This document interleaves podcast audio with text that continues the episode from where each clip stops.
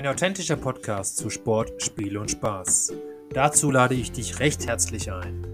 Mein Name ist Sascha Geipel. Folge nur deinem Herz, denn mit deiner Leidenschaft für den Sport kannst du spielen. Deine Persönlichkeit voller Witz und Scherz. Mit dem Spaß im Rücken wirst du lernen zu siegen. Hallo Antonia. Hallo Sascha. Wie geht's dir? Gut, schön, dass das jetzt geklappt hat. Ja, danke schön, dass du da bist heute und mein Gast bist. So, dann fragen wir doch mal die erste Frage an dich. Beachvolleyball ist ja heute so ein bisschen das Thema und überhaupt Volleyball, denn da kommst du her. Ähm, wie bist du dazu gekommen, Beachvolleyball zu spielen in Deutschland? Ja. Ja, ursprünglich ja, in meiner Heimat in äh, Nordhessen, ein kleines Örtchen. Mein Vater hat mich tatsächlich dazu gebracht. Ähm, der war selber früher hochklassiger Beachvolleyballspieler, Volleyballspieler auch. Und ähm, dadurch bin ich dazu gekommen. Wir haben dann in der fünften Klasse so einen, so Schulverein gegründet, nenne ich es mal, mit der Leitung oder Unterleitung von meinem Vater und um da ein paar Mitspieler zu, zu akquirieren. Das war bei uns jetzt noch nicht so der Fall, dass es da einen Verein für gab. Und dann ist das, sage ich mal, dadurch entstanden mit mhm. ja, der Mitwirkung durch meinen Vater und dann ein paar Lehrer in der Schule, ne, die sich dann ähm, da auch haben überzeugen lassen, dass das ein ganz schöner Sport ist. Okay, okay. Ja, also heute zu Gast Antonia Schubert. Ähm, sie ist Spezialistin eben für Beachvolleyball, ist da auch Trainerin und ja, und das reicht noch nicht. Äh, sie ist noch ein bisschen jünger, deswegen, sie studiert gerade ähm, noch Sportpsychologie und Sport in Köln, an der, Uni, an der Universität in Köln, also eine der re renoviertesten in Deutschland. Dementsprechend habe ich doch, glaube ich, heute wieder einen spannenden Gast für euch. Das Thema Beachvolleyball und da werden wir heute ein bisschen näher drauf eingehen. Genau, so. Antonia, äh, du hast, wir haben jetzt die erste Einleitungsfrage schon mal gestellt. Nimm uns noch mal ein bisschen mit. Äh, Beachvolleyball, wie sieht dann Training aus? Wie, wie, wird, wie, wird das strukturiert? Weil unterscheidet sich das vom, vom Volleyball? Vielleicht kannst du das da einfach mal ein bisschen, bisschen aufdröseln. Mhm.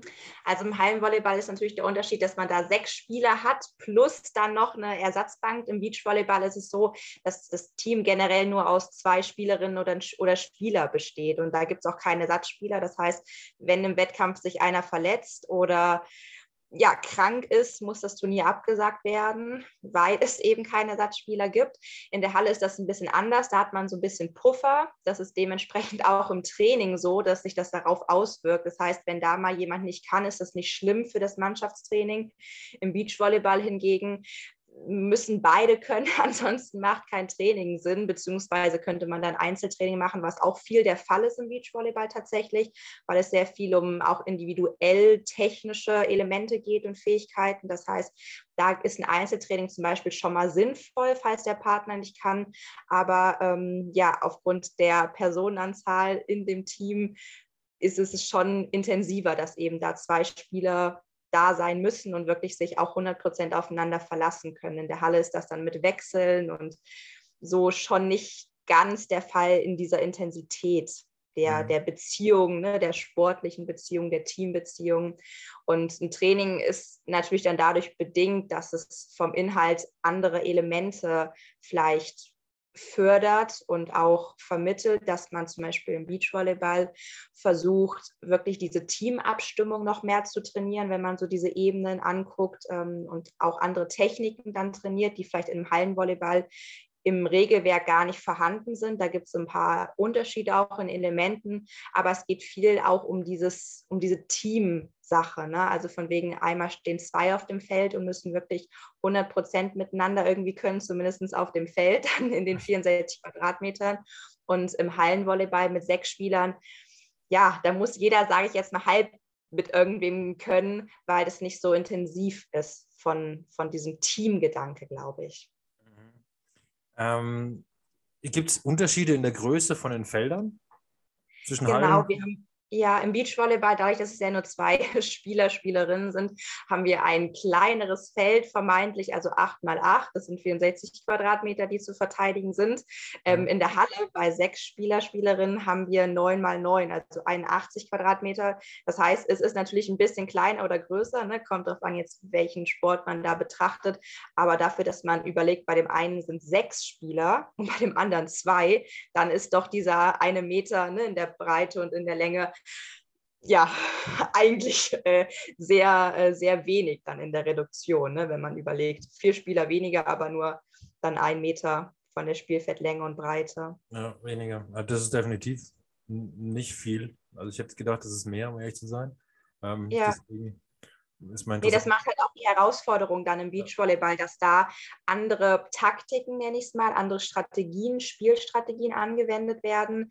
Ähm, man kann im Beachvolleyball, nenne ich es jetzt mal, ne, als Beachvolleyballerin ähm, cleverer agieren. Also man ist in der Halle auch clever vielleicht im, im Angriff zum Beispiel oder in den Spieltaktiken. Aber im Beachvolleyball hast du natürlich mehr Feld, was möglich ist, wo der Ball halt dann hingehen ähm, kann, ähm, wo dann vielleicht ein Punkt folgt, weil es halt schwieriger ist, natürlich zu zweit mit zwei Personen diese 64 Quadratmeter zu verteidigen. Das ist ja. ähm, in der Hallenwolle, im Hallenvolleyball so, da ist es ein sehr ja gravierender Unterschied, dass dort viel die Schlaghärte, also die Angriffshärte und viel Kraft zählt vermeintlich und auch Schnelligkeit und im Beachvolleyball vielleicht auch so wie ich kleinere Spielerinnen da Chancen haben aufgrund dann von, von technisch-taktischen Schlägen nennt sich das. Da gibt es so Elemente, die ja viele kleine Spieler schon wissen, die sich angesprochen fühlen, die dann ähm, angewendet werden, dass man trotzdem erfolgreich ist ohne dass man jetzt 1,90 Meter groß ist als Frau und dann vielleicht so ein, so ein Monsterschlag äh, kann. Mhm. Ja, das ist ja, ich glaube, allgemein im Volleyball, also im normalen Handball, äh, Hallenvolleyball, Handball sage ich schon, im, normalen, im normalen Hallenvolleyball, dass es ja doch eher große Menschen sind, die da spielen. Das kann man genau, schon sagen. Genau, also im Frauenbereich, das würde ich jetzt mal ganz pauschal sagen, darf mich keiner festnageln, aber unter 1,80 Meter ist es schon sehr, sehr schwierig. Und selbst ähm, wenn du als Frau 1,80 Meter bist oder 1,79, dann sind es meistens Positionen wie der Libero oder ähm, Zuspieler. Das sind Positionen, wo du vermeintlich kleiner sein kannst, weil du nicht angreifen musst oder darfst, kannst, wie auch immer. Das heißt, ähm, da ist es schon möglich, mit einer kleineren Körpergröße auch in der ersten Liga oder zweiten Liga zu spielen oder sehr erfolgreich zu sein. Es ist aber schon ein Unterschied von den Körpergrößen in der Halle und im Beachvolleyball. Also ja. natürlich ist es ein Sport oder beide Sportarten bedürfen oder da ist die Basis, dass man groß ist, ne? sonst hat man es sehr schwer und muss viel ausgleichen. Aber ich glaube, im Beachvolleyball kann man noch viel durch dieses Spiel Intelligenz, ähm, Cleverness, was ich gesagt hatte, kann man dann doch ausgleichen ne? und ja. vielleicht durch andere konditionelle Fähigkeiten.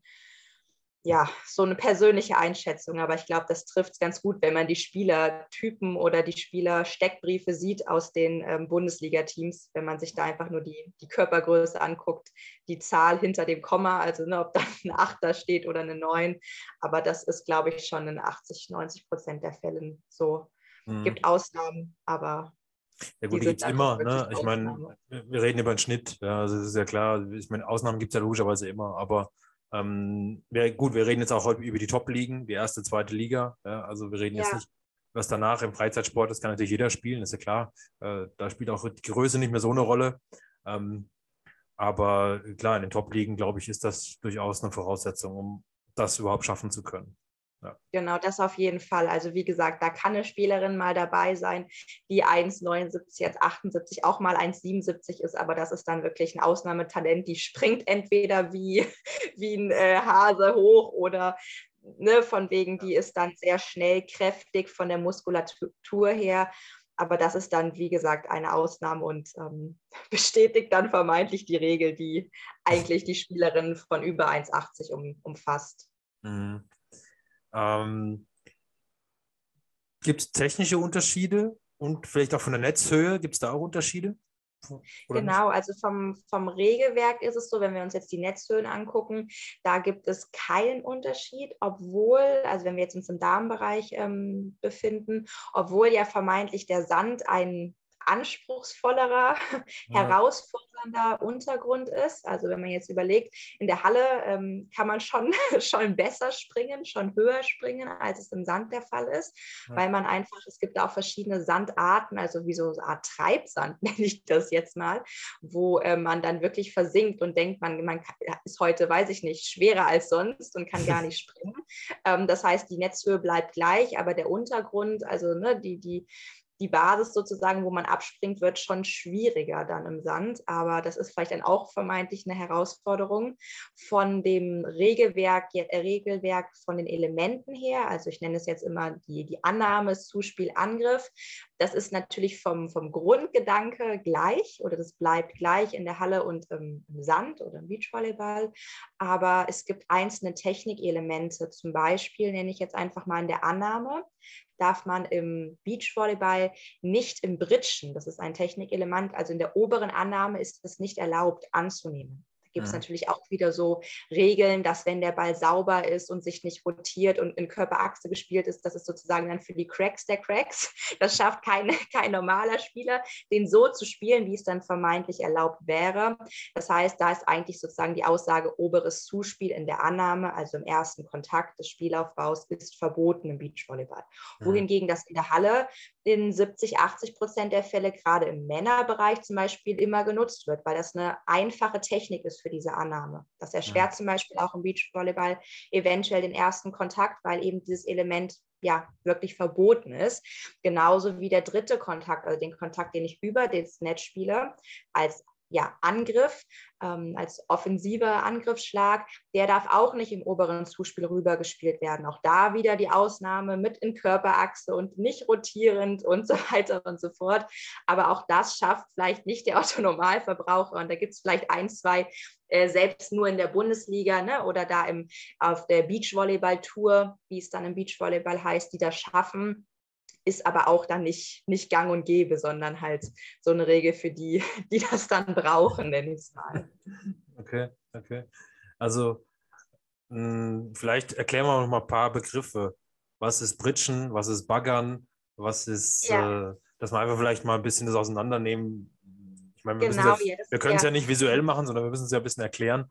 Ich wollte gerade sagen, am liebsten würde ich es zeigen, wie in ja. meinen Beachvolleyball-Trainingsgruppen. Das ist dann doch immer einfacher, wenn man das einmal vormacht und notfalls mal zeigt und auch äh, bei den Teilnehmern irgendwie zeigt, dass die das mal spüren, wie das vielleicht so funktioniert oder funktionieren soll im Idealfall. Also das Britschen, was wie gesagt im Beachvolleyball nur im zweiten Kontakt erlaubt ist, ähm, ist nennt man dieses, also Britschen ist sozusagen, dass man die Hände vor der Stirn zusammenführt und dann den Ball nicht wirft, also nicht fängt und wirft, sondern mit einem schnellen ja, Kontakt, nenne ich mal, spielt. Also mhm. wenn man das jetzt in Slow Motion machen würde, würde man die Hände über, die, über der Stirn zusammennehmen ähm, und dann den Ball fangen und werfen. So lehrt man das zum Beispiel auch Anfängern, gerade im Kinderbereich wird das auch so vermittelt, dass mhm. die erstmal so ein Gefühl für den Ball bekommen, vielleicht wo spiele ich den Ball. Das ist sozusagen der gebritschte Ball der Britscher. Ähm, der gebaggerte Ball ist, wenn man eben die beiden Hände zusammennimmt, man sagt immer zu so einer Art Pfanne und dann den Ball mit den Unterarmen spielt. Also das ist der gebaggerte Ball, ähm, der viel eben im Beachvolleyball gespielt wird, gerade im ersten Kontakt, weil das eben ja vermeintlich der einzige Ball äh, ist, der erlaubt wird. Ähm, der wird vielleicht auch im zweiten Kontakt gespielt, obwohl man dort ja auch britschen dürfte. Ne? Also man nimmt die Arme zusammen, spielt mit den Unterarmen und die Hände sind auch ineinander fest verschlossen, dass das wirklich stabil ist, ähm, die, die Platte, mit der man dann spielt. Ne? Also das Brett nennt man das auch so im, im Fachjargon oder im, im Beachvolleyballtraining. Ähm, das ist wichtig. Ne? Die Arme sind gestreckt vom Körper und man ist leicht zum Beispiel in den, in den Beinen, also in den Knien. Man hat Kniewinkel und spielt aus den Beinen. Im Idealfall, dass es irgendwie eine ja, elegante Bewegung ist, nenne ich es mal. okay, okay. Ähm, gut. Also die Begriffe haben wir jetzt. So, und ihr, jetzt ist es ja so, ihr spielt ja zusammen. Ähm, und wir haben ja schon erarbeitet, dass das Feld nicht wesentlich kleiner ist wie bei einem Beach, äh, wie bei einem Hallenvolleyballfeld. Ähm, jetzt ist die Frage, wie trainiert man das, dass man das Feld noch abdeckt? Also wie macht man das? Ähm, Gibt es da gewisse Übungen? Gibt es da Techniken, ähm, wie man sowas kreiert, in, vielleicht auch auf dem Schachbrett zum Beispiel, wenn ich, also keine Ahnung, ich zeige zeichne auf dem Reißbrett was an oder so, wie es im Fußball passiert, oder ich mache es mit dem Laptop, was auch immer. Aber gibt es da gewisse, gewisse Geschichten? Ja, also erstmal zur Strategie, die man im Beachvolleyball nutzt, ist sozusagen die, die Feldverteidigung, nennt man das. Also das, die Abwehr, das Abwehrsystem. Man hat äh, meistens den, den größeren Spieler, der, der vorne im Block ist, also am Netz hochspringt und versucht, den, den Ball zu blocken mit gestreckten Armen. Man darf dabei nicht das Netz berühren, das jetzt mal so by the way. Aber äh, wir hatten das Regelwerk ja schon. Genau, das heißt, einer ist vermeintlich vorne, zeigt zum Beispiel hinter dem Puppe oder hinter dem Rücken vor dem Spielzug ähm, ja, verschiedene Symbole an. Wenn man zum Beispiel eine 1 zeigt hinter dem Rücken, heißt das im meisten Fall, dass man die Linie zumacht, also Long Line blockt, wenn wir ein mhm. paar Fachbegriffe wieder benutzen für den Blockspieler. Angenommen, er zeigt so ein, so ein Peace-Zeichen, so eine 2 hinterm Rücken oder hinterm Popo, dann heißt es, er würde die Diagonale zumachen. Also immer in, in Ausrichtung, wie der Angreifer angreift. Ne? Also entweder Linie oder diagonal. Das ist also der Verantwortungsbereich, dieses Blockspielers, was er hinter dem Rücken anzeigt. Und mhm. ne, wenn man jetzt überlegt, der Abwehrspieler hat dann noch ein sehr großes Feld dahinter, der würde sich konträr aufstellen. Also angenommen, wir bleiben bei dem Beispiel, er würde die Linie zumachen im Block. Das heißt, alles, was ja, vermeintlich Longline geht, müsste der Block haben oder ja. der Blockspieler und der Abwehrspieler würde sich dann diagonal positionieren, also für die diagonalen Angriffsbälle. Das ist dann sein Verantwortungsbereich und dann gibt es natürlich auch so individuelle Absprachen im Team, welche Bereiche, also es gibt natürlich Schnittbereiche, wer, wer, den Ball dann nimmt. Man sagt zum Beispiel immer, der hintere Spieler hat eigentlich immer Vorrang, weil der sieht das Feld, der hat das Feld vor sich und der muss sich nicht rumdrehen. Das ist sozusagen ja vermeintlich einfacher für den Abwehrspieler, der hinten ist und ähm, dann den, den Ball, der geschlagen wird, annimmt, abwehrt und dann vielleicht wieder ein Spielaufbau möglich ist. Ne? Ein Spielaufbau mit drei Kontakten und sozusagen ein Gegenangriff. Ja. Ähm, wie wir das trainieren im, im, Training ist tatsächlich unterschiedlich mit Gruppen, die, mit denen ich das einführe oder dieses Verständnis erstmal generieren möchte, also im Anfängerbereich oder auch im fortgeschrittenen Bereich. Ähm, da zeichnen wir viel tatsächlich auf den Sand auf. Also ich meine, da kann man ja gut malen und äh, zeichnen oder was heißt zeichnen, aber zumindest ähm, aufmalen, ein paar Kreuze machen. Ich meine, wir haben nur zwei Spieler auf jeden Seiten, das nimmt nicht so viel ähm, Zeit in Aufwand. Das heißt, ähm, das ist natürlich das einfachste Mittel, weil den Sand hat man unter sich und dann kann man da ähm, schön was reinmalen. Ist tatsächlich auch ganz wichtig, gerade für Anfänger, um das erstmal ähm, zu verstehen, wie überhaupt so eine Beachvolleyball-Taktik aussieht und wer wessen Ball übernimmt, beziehungsweise wessen Feld wem gehört und wie auch die Laufwege sind. Und ähm, man kann das natürlich auch an so einem Sideboard machen. Das hatten wir auch teilweise bei Beachvolleyball-Camps, dass wir dann natürlich auch so wie eine Art Tafel haben, um das mal einzuführen. Aber das ist natürlich dann sehr zeitaufwendig und dann muss man gucken, wie viel Zeit steht ähm, zur Verfügung und kann ich das vielleicht doch auch noch ein bisschen verkürzen und ähm, dann doch vielleicht in der Übung auch erklären, weil das stelle ich meistens fest bei den Trainingsgruppen, die ich habe, dass wenn ich etwas mache oder wir dann einfach die Übung einmal ähm, durchführen, vielleicht auch mit geworfenen Bällen, aber dass dann doch die Laufwege und dieses Verständnis automatisch ja, klarer wird und ähm,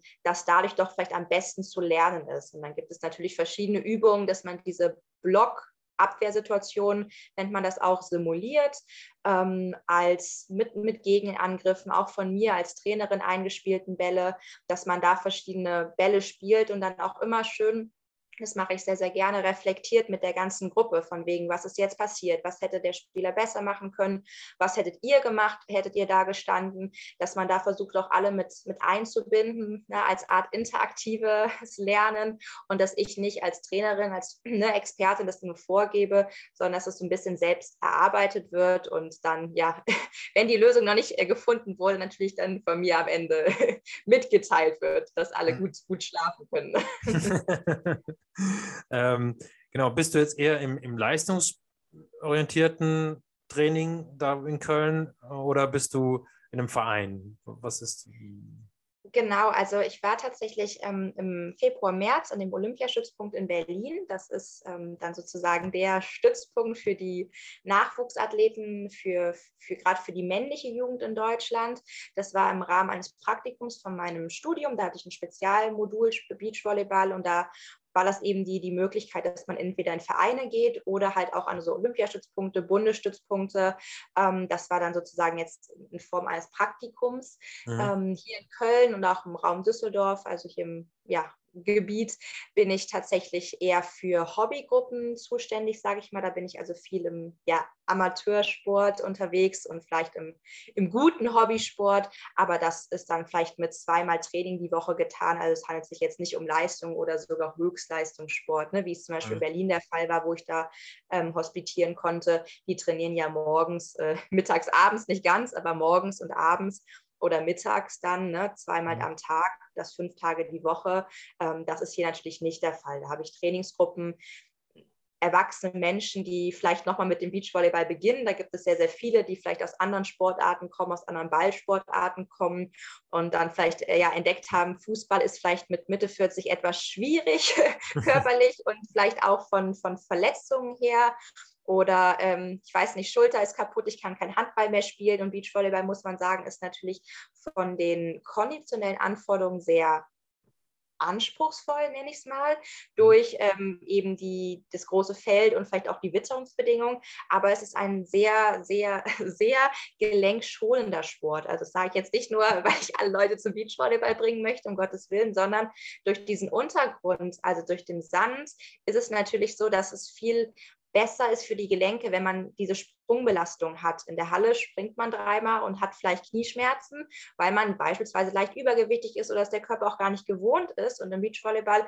ist der Sand da tatsächlich ein, ja, wirkt Wunder, ein, ein Heilmittel, weil das dann einfach doch für gerade Kniegelenke und so weiter ähm, besser ist durch diesen weichen, weichen Untergrund. Deswegen da die Leute, die ich trainiere, sind dann ja tatsächlich alle eher vielleicht zwischen 25 und 55 und eher so auf dem zweiten Bildungsweg zum Beachvolleyball gekommen. Aber ähm, ja, es geht dann doch, doch immer ganz schnell, dass die Grundtechniken beherrscht werden und dann das erste Spiel ne, äh, gelingt und dann ist irgendwie, kann man auch keinen mehr davon abbringen, sich, sich weiter zu, zu verbessern. Okay, aber das ist, weil ich habe das schon mal gesehen, es gibt ja auch so, so sag mal, eine Mischung aus Beachvolleyball-Turnieren und, und Volleyball-Turnieren, die dann praktisch auf dem Beachplatz ausgeführt werden, aber als Volleyball gespielt werden, was ich auch schon gesehen habe. Ähm, dass man mit mehr spielt, also genau, dass man das, mit mehr genau, Personen spielt, ja. Genau. genau. Genau, das ist ähm, dann sozusagen nochmal im Hobbybereich, würde ich sagen. Es ist dann nochmal Hobby-Hobby. Okay. Und sage ich jetzt mal, die Gruppen, die ich trainiere, sind natürlich im Hobbybereich. Ne? Die, die haben jetzt keine Sportlerkarriere mehr in Aussicht, ja. aber es ist dann doch schon von der Belastung die gleiche, ne? mit zwei gegen zwei, wie mhm. dann vermeintlich die Profisportler und die ähm, ja, National, Nationalathleten. Mhm. Also schon, also die, einfach ambitioniertere Spieler, die halt wirklich auch das, das Beachvolleyball wirklich spielen wollen und nicht wie mal sonntags auf dem Sandplatz äh, im Schwimmbad da ein bisschen rumplanschen. Sozusagen. Genau, also ich muss sagen, tatsächlich irgendwie die meisten, die, die ich trainiere, die trainiere ich dann ne, wöchentlich und mhm. zweimal die Woche manchmal, aber die meisten spielen dann noch selber. Also die verabreden sich dann noch innerhalb der Trainingsgruppe oder auch dann ne, durch die Trainingsgruppen ähm, hinweg, dass, dass man sich zum, zum Zocken, heißt das im Beachvolleyball-Jargon, ähm, verabredet. Jetzt nicht vom PC zocken, wenn hier, wenn hier junge Leute zuhören, sondern tatsächlich dann auf dem Beachvolleyballfeld, um irgendwie das Gelernte, ne, auch wie, wie blöd das jetzt klingen mag, aber um das Gelernte auch anzuwenden, weil im Training, ich meine, wir setzen Impulse, ähm, wir versuchen da Techniken, Taktiken zu verbessern, aber das Spielen lernt man doch im Idealfall durch Spielen selbst. Natürlich ist es schade, wenn man sich das irgendwie falsch angewöhnt hat, weil man eben kein Training genossen hat oder gesagt hat, ja, das brauche ich nicht, ich, ich, ich kriege das schon hin oder ich habe das mal in der Schule gelernt und so weiter. Wenn dann die Leute ins Training kommen oder beim Beachvolleyball-Camp dabei sind, dann denke ich auch immer, ach, wärt ihr doch mal früher gekommen, weil ähm, das dann tatsächlich sehr, sehr schwierig ist, wenn sich etwas falsch angewöhnt wurde, irgendwie eine falsche Bewegungsschleife oder eine falsche Technik, das dann wieder umzulernen, ähm, das kann ich auch mit sportwissenschaftlichem äh, Hintergrund sagen aus dem Studium, dass es bedarf viel mehr Konzentration, Kognition und Übung, als wenn jetzt ne, vermeintlich ein blutiger Anfänger da zu mir kommt und sagt, okay, zeig mal, wie es baggern geht. Ähm, dann geht das schneller als jemand, der ja eigentlich schon spielen kann, aber irgendwie das von der Technik ja sich mal da und da abgeguckt hat, aber leider nur mit einem halben Auge so. genau. Genau. Aber ich glaube, das ist wirklich in jedem Sport das Phänomen, dass wenn du dir mal einen falschen Bewegungsablauf angewöhnt hast, den zu, rauszubekommen, ist extrem schwierig. Ja, das, ja, das ja, stimmt. Deswegen ist es dieses Training dann doch so wichtig, eigentlich von, von der Pike auf, ne? auch wenn man spät lernt, ja. ähm, dass man aber dann trotzdem sagt, okay, ich suche mir trotzdem irgendwie einen Trainer, Trainerin und eine Trainingsgruppe im Beachvolleyball ist es ein ne, bisschen ja, privat auch organisiert, dass man sagt, okay, man kennt da wen, der wen kennt, der in der Trainingsgruppe ist und die, sage ich mal, buchen Trainer und einen Beachvolleyball-Court. Das ja. ist weniger mit Vereinen tatsächlich. Also es gibt auch Vereine, die das anbieten, aber es ist viel auch ja privat, eigenständig, selbstständig organisiert, dass man wen kennt, der wen kennt, ja. der wen kennt und dann klappt's. Okay. Da würde ich jetzt gerne noch ein bisschen reingehen. Würdest du dir wünschen, dass es da mehr Struktur gibt? Tatsächlich. Also das ist leider, ähm, es gibt Entwicklungen im, im Beachvolleyball, jetzt auch gerade durch die Corona-Zeit, ähm, die ja meiner Meinung nach sehr positiv zu beurteilen sind, mhm. dass da der Beachvolleyballsport irgendwie doch ja, viral geht, ist jetzt übertrieben. Das äh, geht ja noch nicht, aber dass er zumindest auch irgendwie zugänglich gemacht wird ähm, über solche Kanäle, die jetzt gestreamt werden. Ähm, im, ja. im, TV oder im Fernsehen ist dann doch irgendwie die Einschaltquote nicht da und dann fliegt so ein Sport raus aus dem TV-Programm. Aber ähm, über eben solche, ja, Internetseiten, wo man das eben streamen kann, das gibt es jetzt schon mittlerweile. Das finde ich total cool, dass das eben auch für das jüngere Publikum dann irgendwie nochmal ja, bekannt gemacht wird und da berühmt wird, ist jetzt auch noch übertrieben an dem Zeitpunkt, wo wir jetzt sind. Ja. Aber ähm, da würde ich tatsächlich mir wünschen, dass es ähm, mehr Systeme gibt erstmal oder von den Strukturen erstmal so aufgebaut ist, dass man tatsächlich sagen kann, okay, da gibt es jetzt einen Verein, der fördert das und dann hat man auch Aussichten irgendwie, was heißt aufzusteigen, aber dann von einem Landeskader in den Bundeskader zu kommen, wenn man jetzt einfach mal die Entwicklung vom, vom, vom jungen Sportler betrachtet. Ähm, das gibt es in den großen Großstädten schon. Also ich meine, Berlin hat da seine Szene, Hamburg hat da seine Szene, im, Süden in Stuttgart hat da auch seine Szene. In Köln zum Beispiel ist es so, ähm, da gibt es eine sehr, sehr große Community, aber eher, sage ich jetzt mal, in diesem breiten sportlichen Sektor. Das gibt es in keiner Großstadt, würde ich sagen, sonst. Mhm. Berlin vielleicht, aber ähm, Berlin, Hamburg sind auch eher für den Leistungssport bekannt. Und das ist sehr, sehr schwierig, dass jetzt selbst Köln als Millionenstadt mit so einer Community nicht wirklich das nicht wirklich durchsichtig ist für jemanden, der da irgendwie einsteigen möchte. Also man guckt jetzt nicht, okay, ne, ich wohne jetzt da und da in Köln, wo ist der nächste Verein, wo kann ich mein Kind vermeintlich hinschicken? Schicken. Ja. Es gibt so Beachvolleyball-Camps Camps für Kinder in den Ferien. Ähm, da kann man dann den, den Sport mal kennenlernen, aber ich finde es total traurig, weil hat man vielleicht den Sport lieben gelernt in der Woche und danach geht es nicht weiter, weil ja. es gibt wenig bis keine Schulkooperationen, dass man sagt, ähm, okay, in der Schule wird vielleicht schon mal so ein, so ein Meilenstein gesetzt und dann hat man in so einem Camp das gelernt und dann gehen die meisten doch in Hallenvolleyball, weil im Hallenvolleyball gibt es diese Vereinsstrukturen. Ja. Da gibt es hier in, im Umkreis von Köln, weiß nicht, 10, 20, 30 Vereine. Und ähm, dann kommt man doch von dem Beachvolleyball jetzt als Sport weg. Das ja. ist irgendwie ein bisschen, bisschen schwierig, dass man da irgendwie vielleicht auch Grenzen zieht, Beachvolleyball, Volleyball, weil das ist untereinander natürlich auch so ein Machtkampf. Die, die Beachvolleyball-Trainer wollen die Hallenspieler, die Hallentrainer wollen die Beachvolleyballspieler weil beides kann man auf Dauer nicht. Man muss sich irgendwann entscheiden. Mhm. Klar, als Jugendlicher sollte man beides ausprobieren, aber da gibt es nicht so klare ja, Linien und klare Entscheidungen auch für die Spieler, ja, in welchem Bereich gehe ich jetzt oder wo spezialisiere ich mich oder wo werde ich unterstützt. Das ist, glaube ich, alles bedarf noch Unterstützung, Förderung natürlich vom Verband und irgendwie, dass auch alle dann mal zusammenarbeiten, ne? dass man sagt, okay, ja. es gibt da einen Verband, es gibt da einen Verband, aber ich glaube, das könnte tatsächlich oder das würde ich mir wünschen, dass es noch reibungsfrei abläuft und irgendwie doch alle das Ziel ja haben, den Sport Beachvolleyball ähm, bekannt zu machen, populärer zu machen. Ne? Jetzt trotz Olympiasiege, die ja in, in der Vergangenheit schon ne, ähm, er, erbracht wurden oder erfolgten.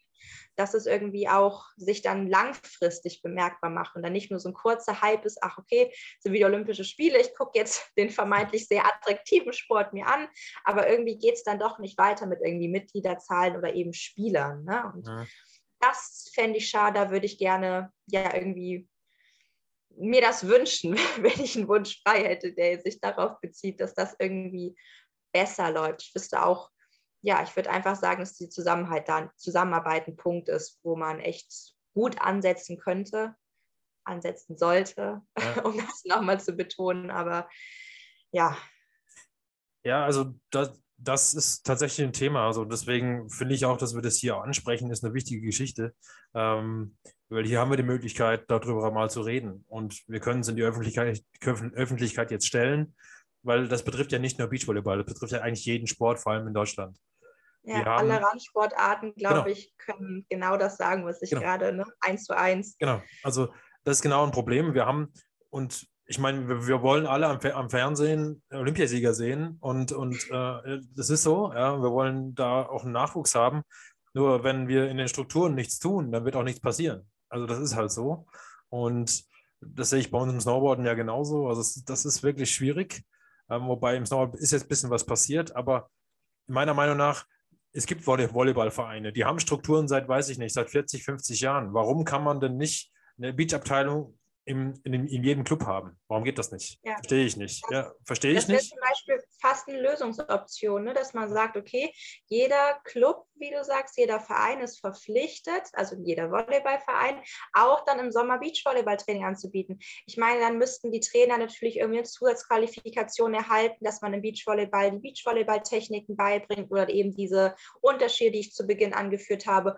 Oder man, man kauft sich dann eben für den Sommer einen Beachvolleyballtrainer oder was heißt man kauft sich. Man holt sich dann einen Beachvolleyball-Trainer, der dann eben das Training im, im, im, Sommer übernimmt oder da am Anfang mal so ein bisschen assistiert und dann eben so ein bisschen zeigt, wie das Ganze ablaufen soll. Und dann ist es ja auch viel eigenständig. Also ich meine, man kann das Rad nicht neu erfinden. erfinden. Es gibt Grundübungen, die kann man am Anfang dann dem, dem Hallentrainer vielleicht mitgeben. Aber ich glaube, da ist so ein bisschen das, äh, die, die Hürde, will man das? Mhm. Und das, glaube ich, will man aus dem Volleyballbereich nicht aus dem Hallenvolleyball, weil man will ja seine Spieler nicht verlieren. Das ist, glaube ich, das, was viele Hallentrainer dann auch denken.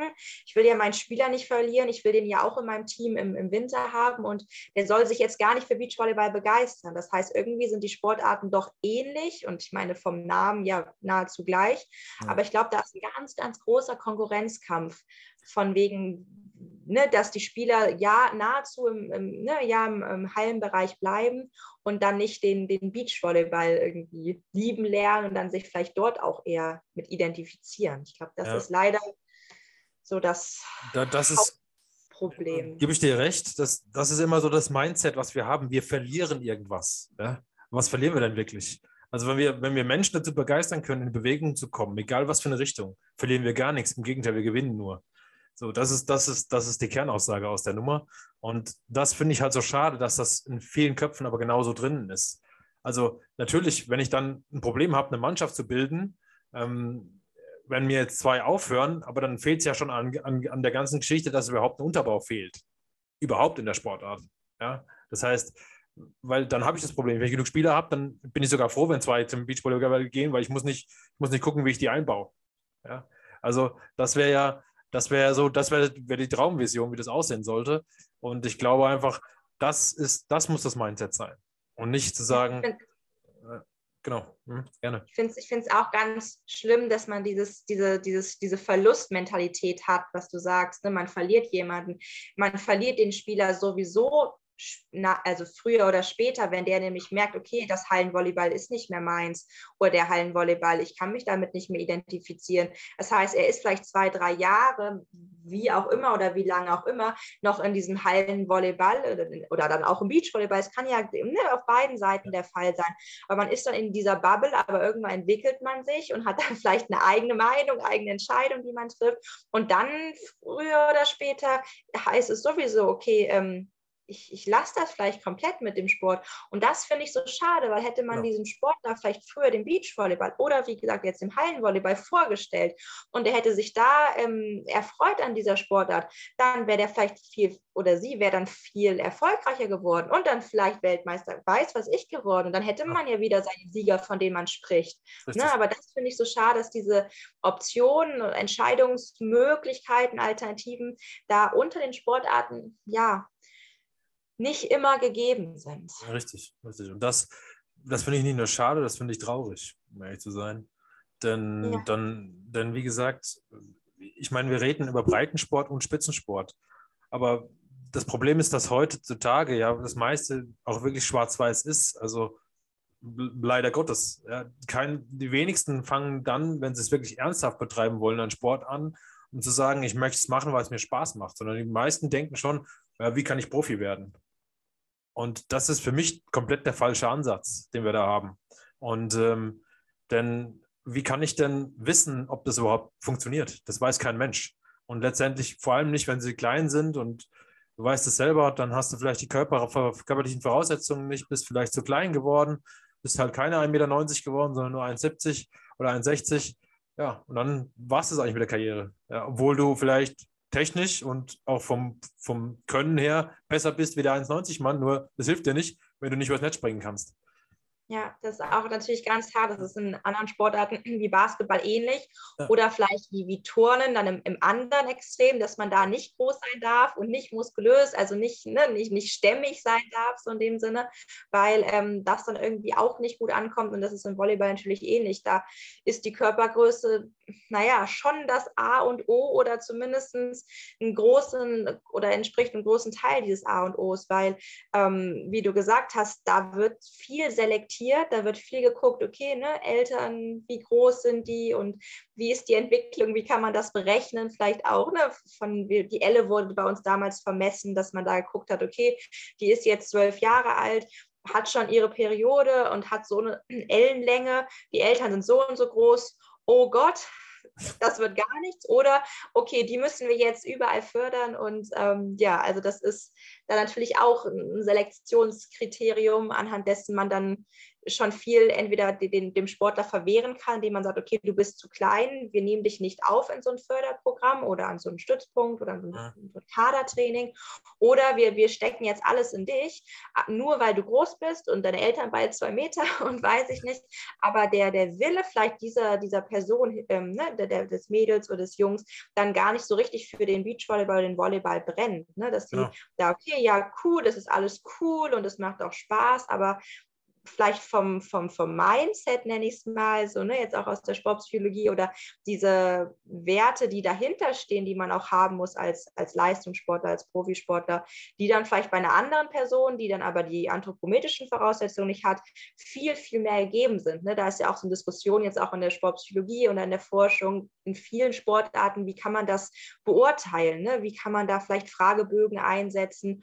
Um dann nicht nur so die Konstitution beurteilen zu können, ne? Größe, ähm, Ellenlänge, Körpergewicht und so weiter und so fort und vielleicht auch konventionelle Fähigkeiten ne? wie Kraft, Ausdauer, Schnelligkeit, Koordination, sondern auch so, ähm, ja, vermeintlich solche Werte, Wille, Durchsetzungsvermögen, Motivation auch, irgendwie ja. Opferungsbereitschaft, wenn man ganz krass jetzt das sagen möchte, ne? dass man sagt, okay, der Sport steht halt dann doch über allem oder muss dann über allem stehen, wenn man sich für so einen Weg entscheiden will. Ne? Wenn man dann sagt, okay, Kaderathlet und ist dann schon irgendwie unter der Top Top-Spitze von Deutschland.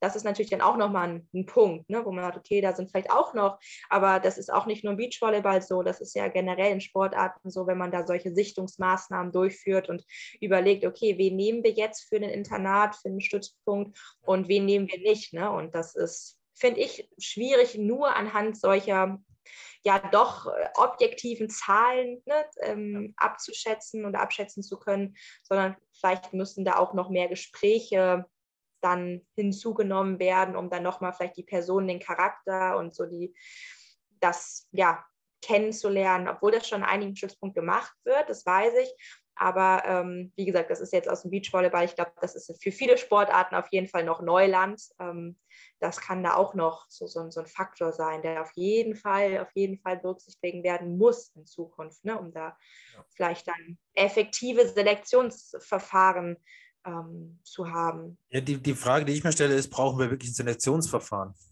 Das ist jetzt, das ist, ne, das ist, das ist so meine Frage, die ich da, die mich da immer umtreibt.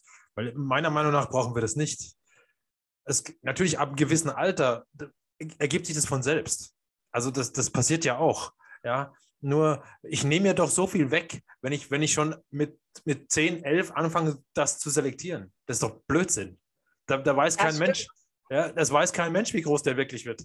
Ja, man, kann das, kann, man kann das irgendwie bestimmen, was weiß ich was. Nur wenn der eine groß ist und der andere hat den Biss, ja, der den Biss hat, wird wahrscheinlich weiterkommen. Ja, das stimmt, also, das stimmt. Das ist halt leider nur an den Stützpunkten dann doch die Realität, dass es elf Plätze gibt, sage ich mal, oder zehn für die, die Abteilung Beachvolleyball oder für die Abteilung dann ne, Hallenvolleyball oder für wen auch immer dann im Sport. Und diese elf Plätze müssen dann irgendwie besetzt werden. Und es dürfen keine zwölf kommen, es sollen keine neun kommen, weil dann ist ja ein Zimmer übrig oder wie auch immer. Aber ähm, das ist halt schwierig, weil dann die finanziellen Mittel nicht da sind oder dann halt nur für elf oder zehn Plätze da sind und dann nicht für vielleicht alle 20, die sich bewerben. Und da muss, was heißt muss, aber irgendwie ne, ist schon schwierig da zu gucken, wer, wer kommt jetzt dahin, wer darf jetzt an den Stützpunkt und wer nicht. Da ja, bedarf es schon eines Systems, aber dass man dann solche Kompromisse findet und sagt, okay, alle, die irgendwie im Umkreis wohnen, dürfen mittrainieren, also die dann vielleicht ne, im Umkreis von dem. Stützpunkt wohnen, die laden wir trotzdem zum Training ein. Das gibt es auch teilweise, das finde ich schon einen guten Kompromiss, dass ja. zwar nicht alle auf diesem Internat sind, aber dann zumindest das Training, also ne, an dem Training teilnehmen äh, dürfen.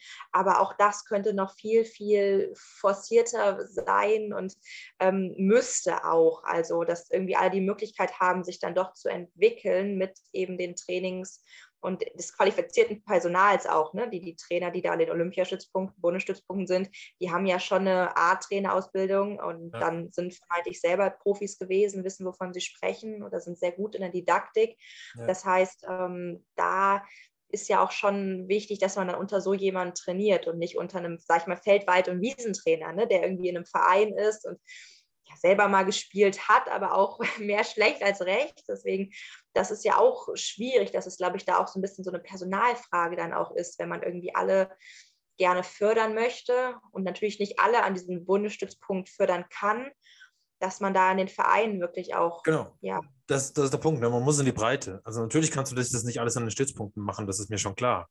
Ähm, nur es geht ja auch, in, dass man in die Breite geht. Und das haben wir ja vorhin schon mal gesagt, dass es dann darum geht, ähm, wirklich Lösungen zu finden über die Vereine, dass man eben eine Beachvolleyballabteilung hat in jedem Volleyballverein. Das wäre für mich der erste Ansatz, was das Einfachste wäre, das umzusetzen. Weil Plätze haben wir auch auf dem Land genug mittlerweile. Also das, das ist nicht mehr das Problem, glaube ich, sondern das Problem ist eher die Struktur. Und, und, und natürlich muss dann jemand aus, aus, muss das Wissen aus dem Stützpunkt in die Vereine getragen werden, das ist klar. Also das heißt, derjenige, der dort Trainer ist, der muss das Wissen eben weitergeben an dann die Vereinstrainer. So. Und, und natürlich, es kann nicht 100 Olympiasieger geben. Ja, schwierig, funktioniert halt nicht. Also, also dementsprechend, es muss natürlich so sein, dass es dann verteilt ist auf, auf mehrere Schultern. Nur ich finde, das ist nicht, das ist ja gar nicht das Wichtigste. Das Wichtigste ist ja nicht das, dass ähm, der, der Trainer der Top-Spieler gewesen sein muss, sondern der muss das Wissen, Wissen vermitteln können. Und das ist die Kernbotschaft aus der Nummer. Ne? Und ja, das könnte mit so einem Art Mentoring-Programm natürlich passieren, wie du es angesprochen hast, ne? dass so ein Expertentrainer von einem Bundesstützpunkt, von einem Olympiastützpunkt halt dann wirklich sein Wissen auch in so Workshops, nenne ich mal, weitergibt an die Vereinstrainer, die vielleicht eher im Hallenvolleyball-Bereich ihre Expertise haben ähm, und dann halt eben sich dann noch ja, weiterbilden im, im Beachvolleyball für den Sommer, um dann Training anzubieten, anbieten zu können. Aber du hast total recht, nicht die besten Spieler sind die besten Trainer ne? und die besten Trainer sind die besten besten Spiele, sondern da bedarf es viel mehr, gerade im Jugendbereich merke ich das auch selber, ähm, dass es, was dieses Einfühlungsvermögen, auch diese Empathie und auch mal so, so ein verständnisvolle ne, Interaktion dann doch einen größeren oder einen Mehrwert haben als eine strenge, vielleicht ähm, super didaktische Person, die aber auf dieser ja, sozialen Ebene, auf der emotionalen Ebene naja, noch Verbesserungsbedarf hat. Also das ist im Jugendbereich natürlich noch ähm, essentieller als im Erwachsenenbereich, aber auch im Erwachsenenbereich. Also ähm, da ist dann auch vielleicht jemand, der zu, zum Beispiel jetzt im, im Breitensport, ne, jemand, der zu große Ambitionen hat, selbst als Trainer zu große Ansprüche, und im Breitensport geht es ja viel dann auch um den Faktor Spaß. Natürlich um Verbesserung, aber der Faktor Spaß, Freude am Spielen ähm, steht dann ja doch im Vordergrund. Das heißt, ne, da ist es natürlich wichtig, sich irgendwie den, den Bedürfnissen noch anzupassen. Ne? Im Leistungssport hingegen, dann zählt natürlich irgendwie die Wettkampfleistung, eine Qualifikation für eine ähm, EM oder für eine WM. Das heißt, da sind vielleicht auch andere Seiten dann auch manchmal aufzuziehen in verschiedenen Trainingseinheiten, aber ähm, dass man das auch spürt als Trainer, wann muss ich irgendwie wie agieren, da muss ich sagen, da habe ich super Erfahrung gemacht in, in Berlin, dass ähm, die Trainer, die dort vor Ort waren, das war echt wirklich Weltklasse, auch von dieser ne, emotionalen Ebene. Mhm. Aber ich glaube, dass es insgesamt im Trainerbereich da vielleicht auch in so einer Trainerausbildung, ne, wie hier in Köln gibt es ja die Trainerakademie, ähm, mhm. da wird auch schon viel Wert, das weiß ich auch drauf gelegt, ne, was diese ja, emotionalen Prozesse angeht, die sozialen, zwischenmenschlichen Prozesse. Aber ich glaube, dass sich das jedem Trainer nochmal so bewusst wird, auch da zu Herzen nimmt, ne, persönlich einfach, vielleicht auch einfach mal auf die Teilnehmer zugeht, sich Feedback einholt und dann ne, mal fragt von wegen, was heißt, wie wirke ich, aber dass man da einfach mal fragt, ne, wie, wie kommt das Training an und dass man einzelne Übungen auch mal gemeinsam reflektiert. Ne? Wie habt ihr euch gefühlt? Wie hat die Übung euch gefallen und so weiter und so fort? Weil ich meine, ich glaube, dass jeder Trainer, egal ob 20, 30, 40 oder 50 er ist ne, und wie viele Jahre Erfahrung er hat, ich glaube, da kann jeder Trainer bei jeder Trainingsgruppe immer noch irgendwie dazulernen. Ne? Und ähm, das ist, glaube ich, wichtig, dass man ständig da auch sich hinterfragt, wie vielleicht auch in vielen Dingen im Leben ne, und im Beruf, um da dann auch als Trainer noch irgendwie zu wachsen an Herausforderungen. Ne? Und sei es dann mal, dass man eine Kindergruppe übernimmt als äh, vermeintlich Profi-Trainer, um dann mal dort äh, das Baggern und Britschen zu erklären, wenn wir wieder bei den Beachvolleyball-Techniken sind, um einfach mal eine neue Seite kennenzulernen oder vielleicht auch wertzuschätzen, wie toll es ist, mit Profis zu arbeiten, weil die ja schon spielen können und es dann um den Feinschliff geht. Das sind so Sachen, wo man, okay, der ne, Beachvolleyball in verschiedenen ähm, ne, Sektoren, also wenn wir Leistungssport angucken, Breitensport oder Jugendsport, hat so viele Facetten, so viele Seiten und da vielleicht sich selbst auch nochmal herauszufordern, um etwas aktuelles, momentanes wertzuschätzen oder vielleicht auch sich nochmal neu kennenzulernen und zu sagen, ach ja, das wäre doch vielleicht auch nochmal eine Idee, dass ich vielleicht in den Kindersport gehe und dann da mit anderen Methoden und Strategien dann den Kindern das Beachvolleyball beibringe, aber irgendwie auf so einer ganz anderen Ebene mich mit denen dann vielleicht unterhalte. Und ähm, ja. das finde ich tatsächlich ganz wichtig irgendwie auch für, für Trainer. Wie gesagt, ist Beachvolleyball ein Beispiel von wie vielen Sportarten wir auch immer haben in Deutschland und ja. auf der Welt. Aber das finde ich tatsächlich ganz interessant, ne? um da so verschiedene Punkte der Didaktik auch nochmal so bewusst zu erleben, ne? selbst als Trainer dann. Genau, genau. Finde ich ein schöner Punkt jetzt. Ähm, jetzt mache ich mal einen kleinen Switch, weil ich noch ein bisschen auf, dein, auf dich selber eingehen wollte. Du hast ja gesagt, du hast selber auch mal gespielt. Was so war so deine größten Erfolge, die du für dich gefeiert hast im, im Beachvolleyball? Ja, also mit meiner Jugendpartnerin damals ähm, in Magdeburg haben wir gespielt. Wie gesagt, wir haben für Hessen gespielt. Ich komme hier aus Nordhessen. Wir haben immer für die Bundesländer dann gespielt bei den deutschen Meisterschaften. Also du hast immer das Bundesland, für wofür du stehst. Es gab keinen Verein wirklich, das hatten wir ja schon erwähnt, ähm, sondern man stand dann zum Beispiel für Schubert, für den Nachnamen und den Nachnamen der Partnerin oder des Partners. Und dann hat, ne, von wegen des Teams Schubert, Schubert beispielsweise, wenn jetzt meine Partnerin auch Schubert gehießen hätte, hätte wäre dann angetreten gegen Müller, Müller wie auch immer. Und ähm, das war sozusagen dann die Paarung und tatsächlich war jetzt dann mein, mein bestes Ergebnis eine Top-10-Platzierung, sowohl bei den Jugenddamen oder ne, dann Frauenmeisterschaften äh, als auch im Mix. Da bin ich auch in Berlin und ähm, letztes Jahr auch in Gotha unter die Top 10 gekommen, dann mit meinem Mix-Partner oder mit meinen Mix-Partnern, das waren unterschiedliche, ähm, dann an meiner Seite. Aber das war tatsächlich die, ja, das erfolgreichste. Ein anderes Turnier, was ich spielen durfte in Hamburg, ähm, im Rotenbaum-Stadion. Das ist tatsächlich ganz bekannt auch. Das hieß ja. Dein Wegen-Stadion. Das war extra für Jugend, Spieler, Spielerinnen ähm, ja, initiiert worden, die bei den deutschen Meisterschaften sehr gut abgeschnitten haben.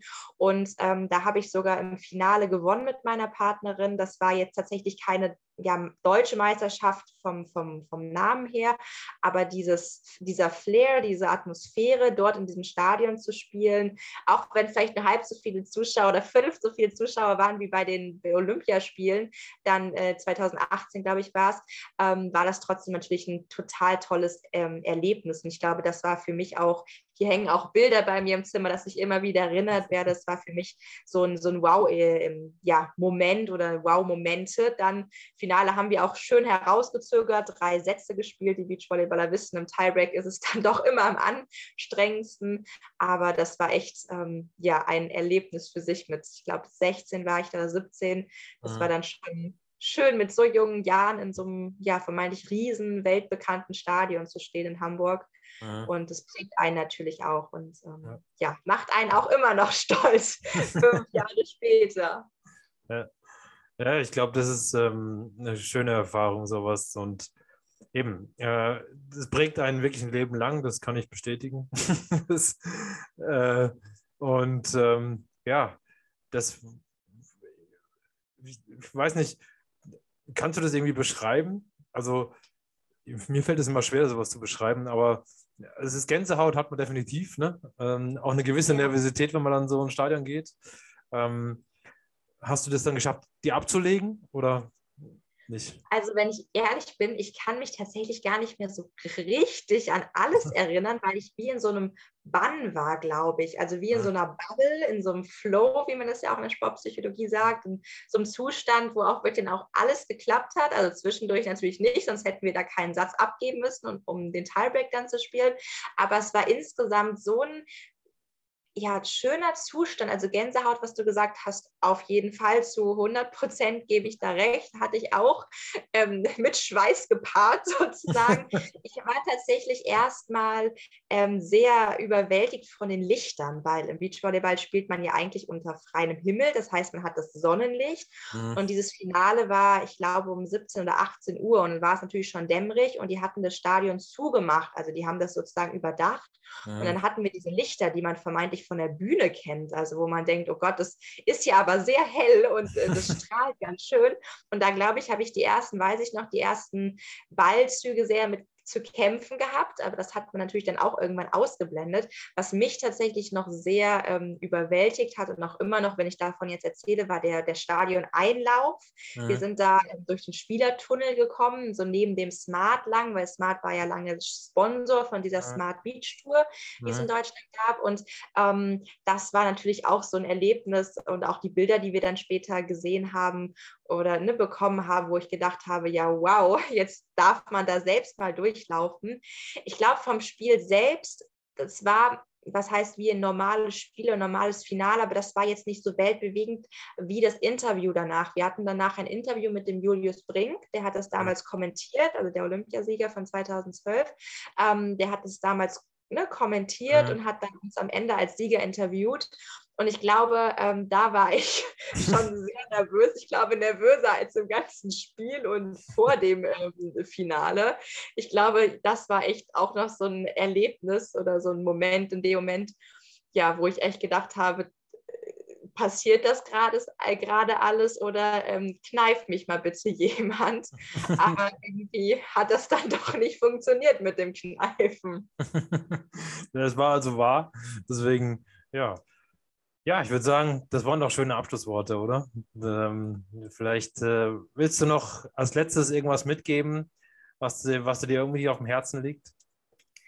Ich habe ja schon viel gesagt, was ich mir wünsche, was ich mir erhoffe jetzt strukturell. Ich hoffe, ihr habt viel Technik vielleicht jetzt auch gelernt, ein paar äh, Fachbegriffe aus dem Beachvolleyball, dass wenn ihr nächstes Mal zocken geht, dann nicht nur an den Computer denkt, sondern auch äh, an den Beachvolleyballplatz. Und dann hoffe ich einfach, dass viele vielleicht im Urlaub, es wird ja viel mit Urlaub assoziiert, wenn man sagt, ach ja, da habe ich ja schon mal gespielt, da war ich damals auf Fuerteventura oder auf Mallorca oder ähm, wo auch immer. Da hoffe ich, dass natürlich vielleicht der ein oder andere dann doch nochmal äh, sich auf dem Beachplatz traut angeschaut und ähm, ja, danke, dass ich da sein durfte, Sascha. Dankeschön, Antonia.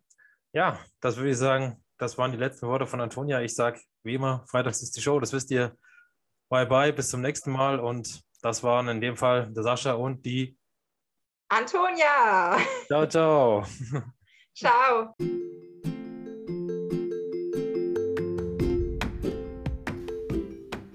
Sport spielt Spaß, der Sascha Geipel Podcast. Ihr findet mich auf Xing, LinkedIn und Twitter.